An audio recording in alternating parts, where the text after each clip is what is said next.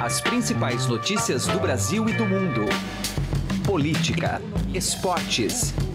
Informação com a credibilidade do maior jornal do país. Estadão Notícias.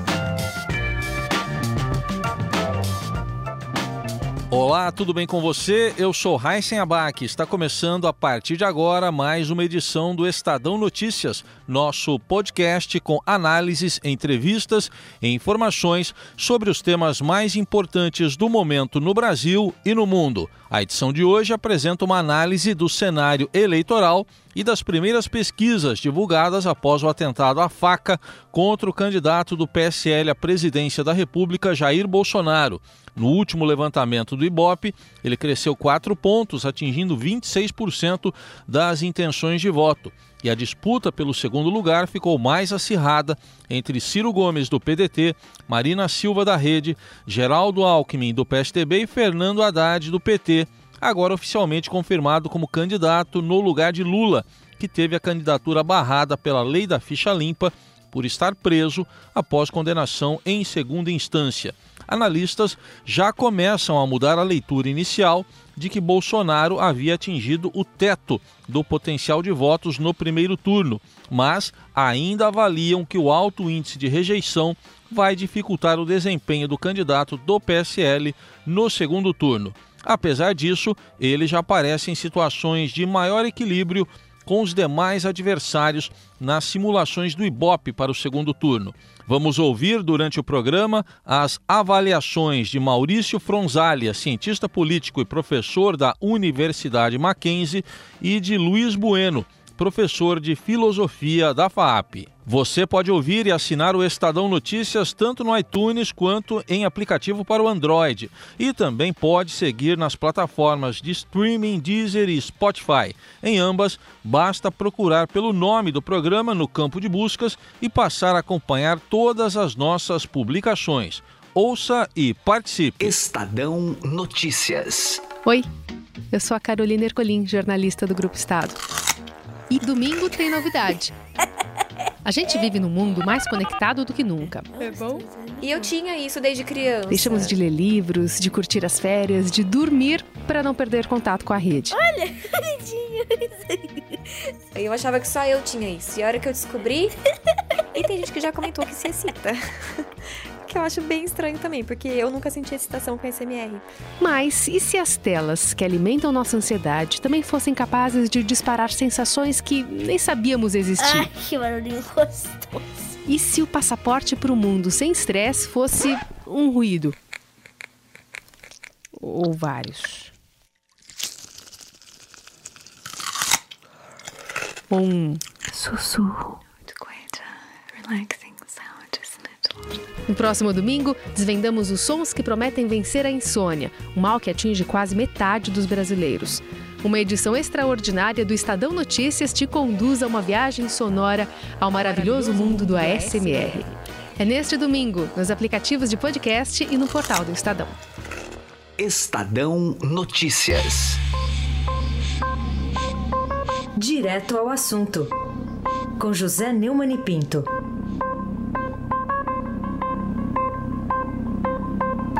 Polícia Federal entregou ao Ministério Público Federal o relatório final da investigação que fez a respeito da denúncia de que o presidente Michel Temer e os seus ministros Moreira Franco e Eliseu Padilha teriam recebido 14 milhões de reais de propinas da Odebrecht em troca de favores para a empreiteira, inclusive a concessão do Aeroporto Internacional do Galeão, no Rio de Janeiro, é, que é submetida a, ao Ministério da Aviação Civil, é, ocupado à época por Moreira Franco, aliado do Temer e do Padilha. Né?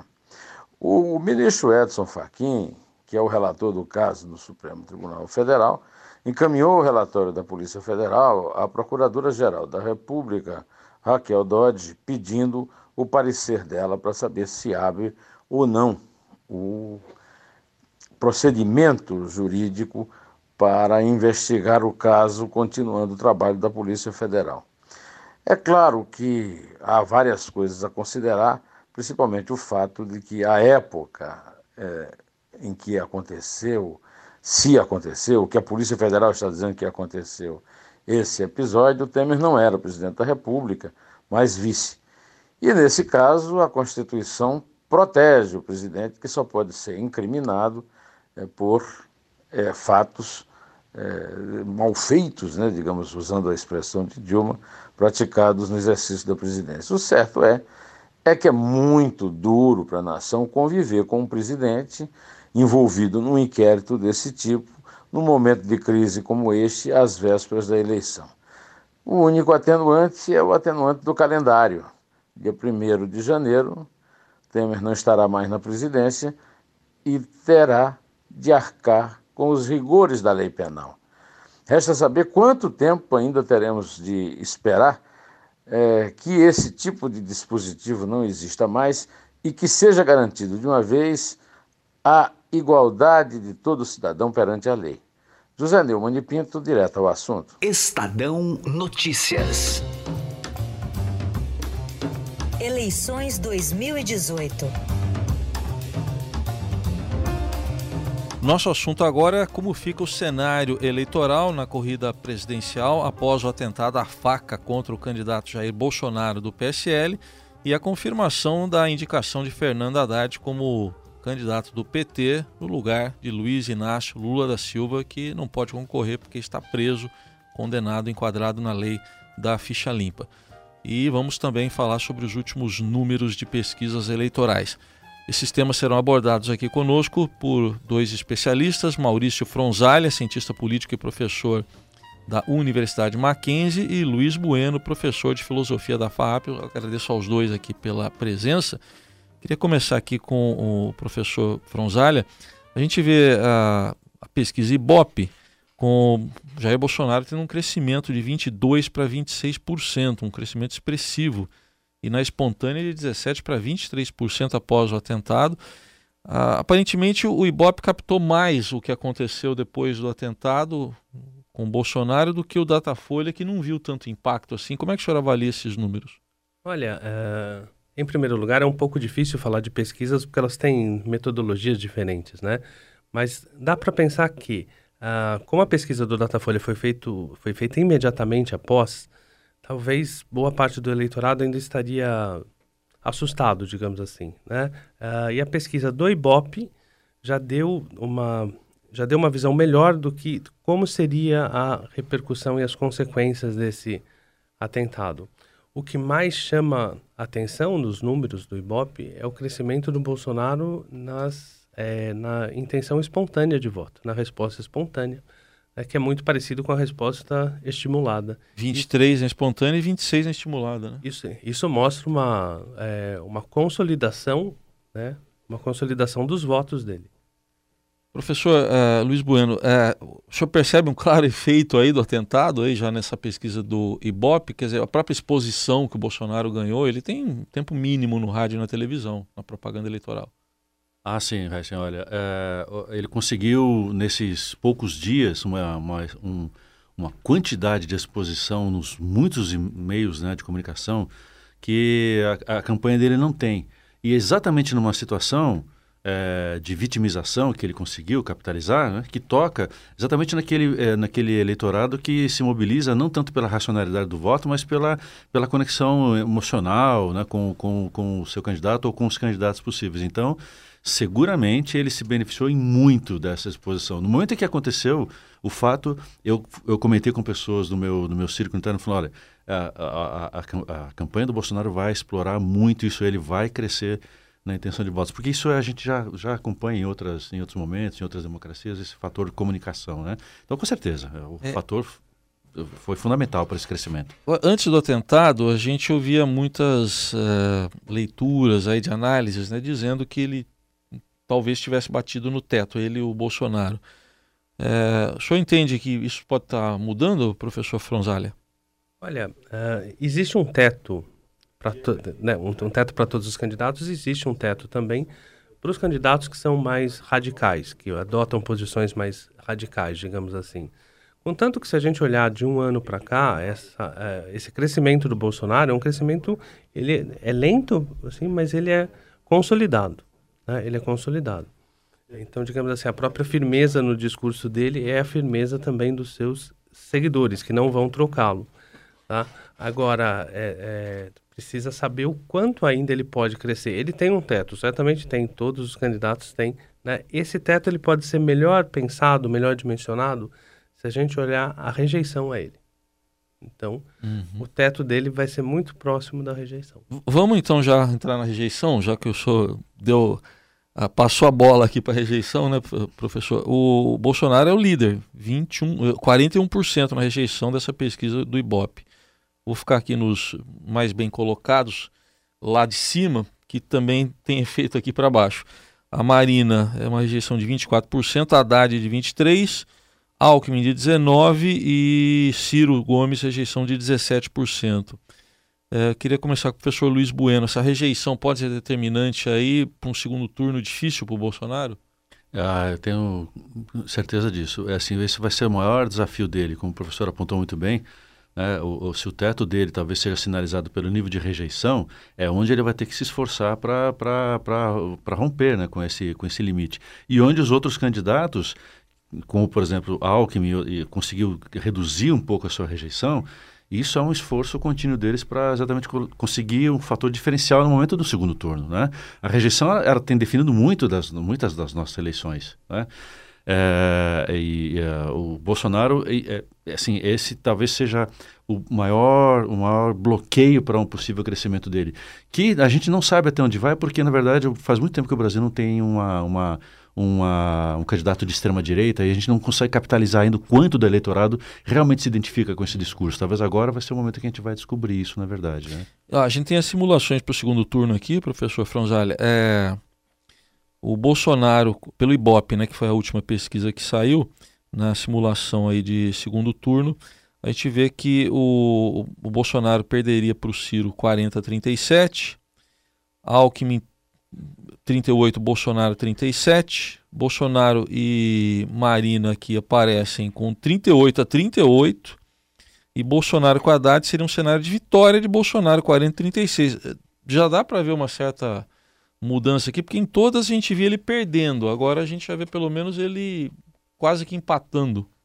Ah, sim, tem uma, uma melhora sensível nos números dele. Né?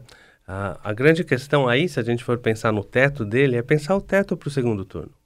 Tá? Até onde ele vai? 38, 40, 41? Então, uh, se a gente for pensar no segundo turno, votos brancos e nulos, né? Abstenções, essa rejeição de 41% ela é muito difícil de ser, de ser revertida no segundo turno. Lembremos que em 1989, quando Lula perde o segundo turno, né, quando Fernando Collor ganha a eleição, uma força preponderante ali foi a rejeição ao Lula uh, e ao PT. É, aqui em São Paulo, durante algumas eleições, havia uma rejeição muito forte ao Paulo Maluf. Ele sempre estava em primeiro lugar no primeiro turno, né, com às vezes com é, uma perdia distância bem confortável, 34, 33%, e ele perdia no segundo turno. Então, a, a rejeição é o ponto determinante dessa eleição. Uhum. Bom, estamos aqui debatendo o cenário eleitoral após o atentado contra Jair Bolsonaro, também a entrada de Fernando Haddad oficialmente na campanha presidencial do PT. Os nossos convidados, Maurício Fronzalha, cientista político e professor do Mackenzie, e Luiz Bueno, professor de filosofia da FAP.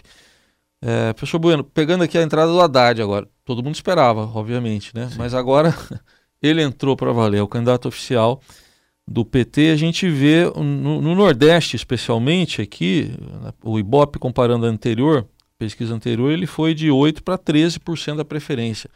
É um indicativo de potencial de transferência de votos de Lula para ele?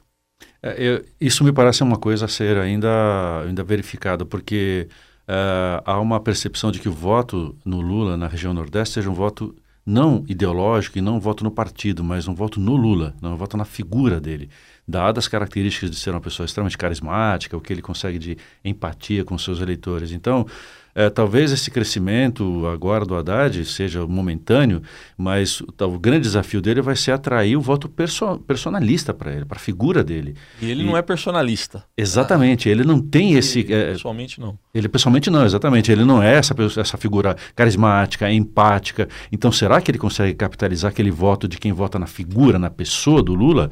Essa é a grande questão, acho que esse é o grande desafio. que ele está tentando, quando ele faz o juramento de fidelidade ao Lula, né, na campanha dele, talvez ele esteja tentando capitalizar isso, mas isso é a maior dificuldade que ele vai ter daqui para frente. É, antes da gente ir um pouco mais destrinchar essa pesquisa, só registrar que no segundo lugar, na pesquisa do Ibope, aí dá para ver que é quase um Deus nos acuda entre os candidatos, né? Porque a gente está vendo aqui o, o Ciro Gomes oscilou de 12 para 11, a Marina foi quem caiu mesmo, de 12 para 9.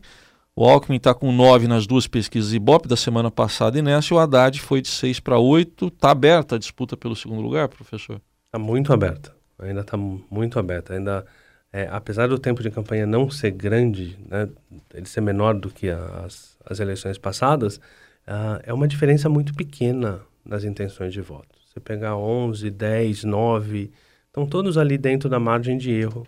Né? É, e uma coisa que as pesquisas às vezes não conseguem pegar é como vai ser é, essa transferência de votos, digamos assim, essa disposição dos votos muito próximo da eleição.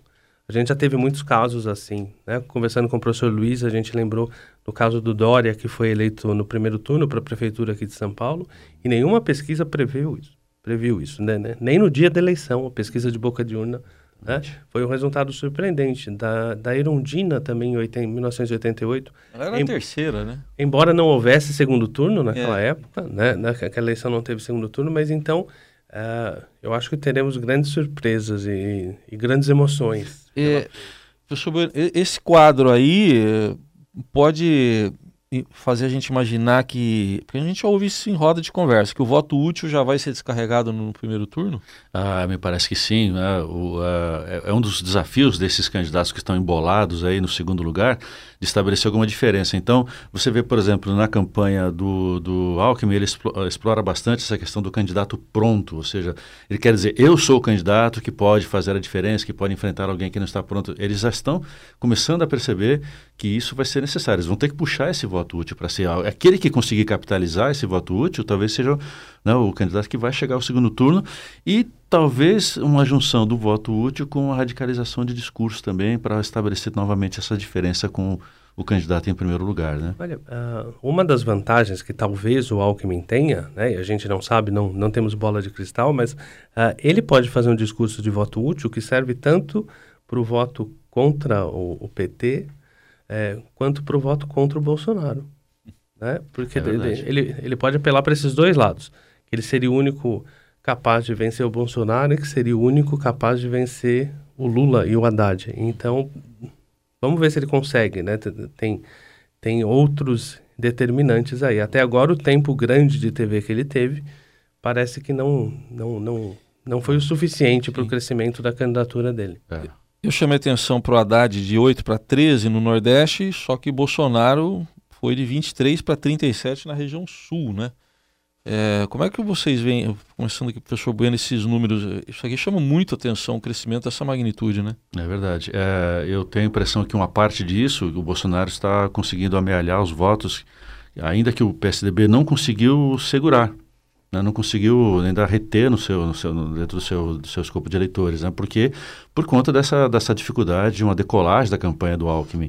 E como o Rio Grande, a região sul, especialmente no Rio Grande do Sul, você tem uma polarização mais clara entre esquerda e direita, essa, essa, essa talvez esse, o sucesso do Bolsonaro se explica exatamente por isso, por um discurso mais radicalizado que toca mais o eleitorado polarizado local. Então, esse é um dos desafios que o, que o, que o PSDB vai ter para, de repente, para recuperar votos que muito provavelmente ele tenha fornecido para turbinar o, o, Bolsonaro lá. A, própria escolha da Ana Amélia como vice, né, da senadora, como vice é, do Alckmin, é uma tenta já era uma porque já tinha um diagnóstico antes né, da definição que ele tinha perdido um eleitorado ali na região sul é uma tentativa dele de retomar esse eleitorado e, por outro lado, uh, é uma renúncia à possibilidade dele crescer no Norte e Nordeste, por exemplo. Tá? Isso, isso parece que ele já... É, é um jogo que para ele já está perdido nessas regiões. Ele tentou se concentrar aqui onde o eleitorado do PSDB historicamente era mais forte. Bom, para a gente fechar, mas sem pedir bola de cristal, né, para vocês que não é isso, mas a campanha já está suficientemente imprevisível, né? Uhum é o que, que dá para esperar ainda desses dessas três semanas e pouquinho aí de campanha eleitoral em termos de tom, de busca pelo votos indecisos? O que, que vocês esperam aqui? Vou começar pelo professor Bueno. Eu espero, por um lado, sim, uma, uma, uma um aumento na agressividade, na radicalização dos discursos para marcação de diferenças né, entre os candidatos. E, uh, por exemplo, no caso do, do, do, candidato PSDB, que não tem essa figura carismática, um apelo realmente ao voto útil, que é para onde ele pode se escorar na figura pública dele. Ele não, assim como o Haddad, ele não é uma figura carismática, então ele tem que apelar para outras uh, características da sua campanha. Né?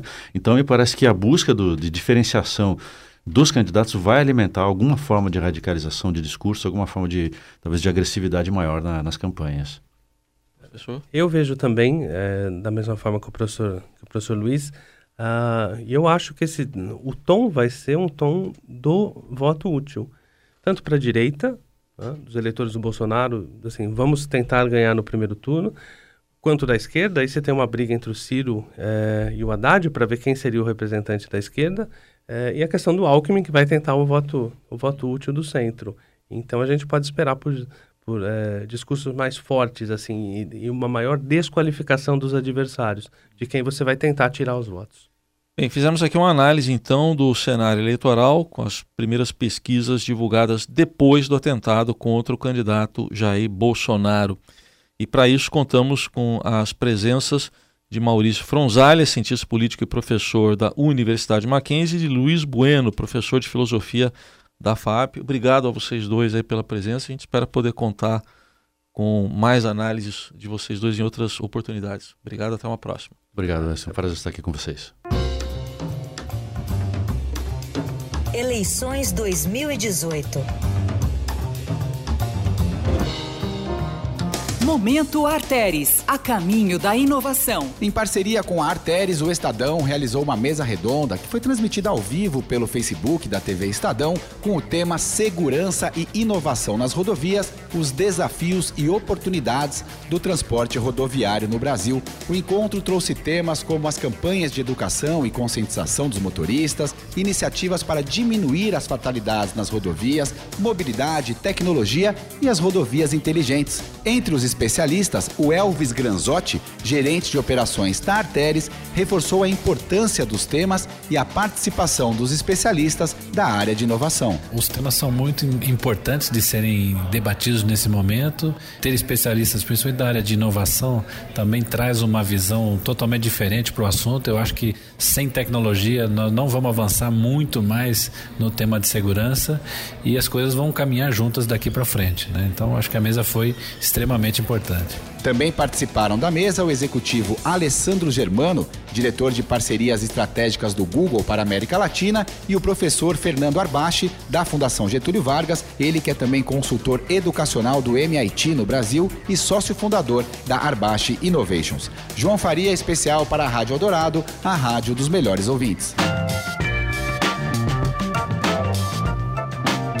O Estadão Notícias desta quinta-feira vai ficando por aqui e contou com a apresentação minha, Raíssen Abac, e produção de Diego Carvalho. O diretor de jornalismo do Grupo Estado é João Fábio Caminuto. E de segunda a sexta-feira, uma nova edição deste podcast é publicada. Saiba mais no blog Estadão Podcasts. Estamos presentes também na Deezer. Procure este e outros podcasts do Estadão por lá e mande o seu comentário e sugestão para o e-mail podcast@estadão.com. Um abraço, uma ótima quinta-feira para você e até mais. Estadão Notícias.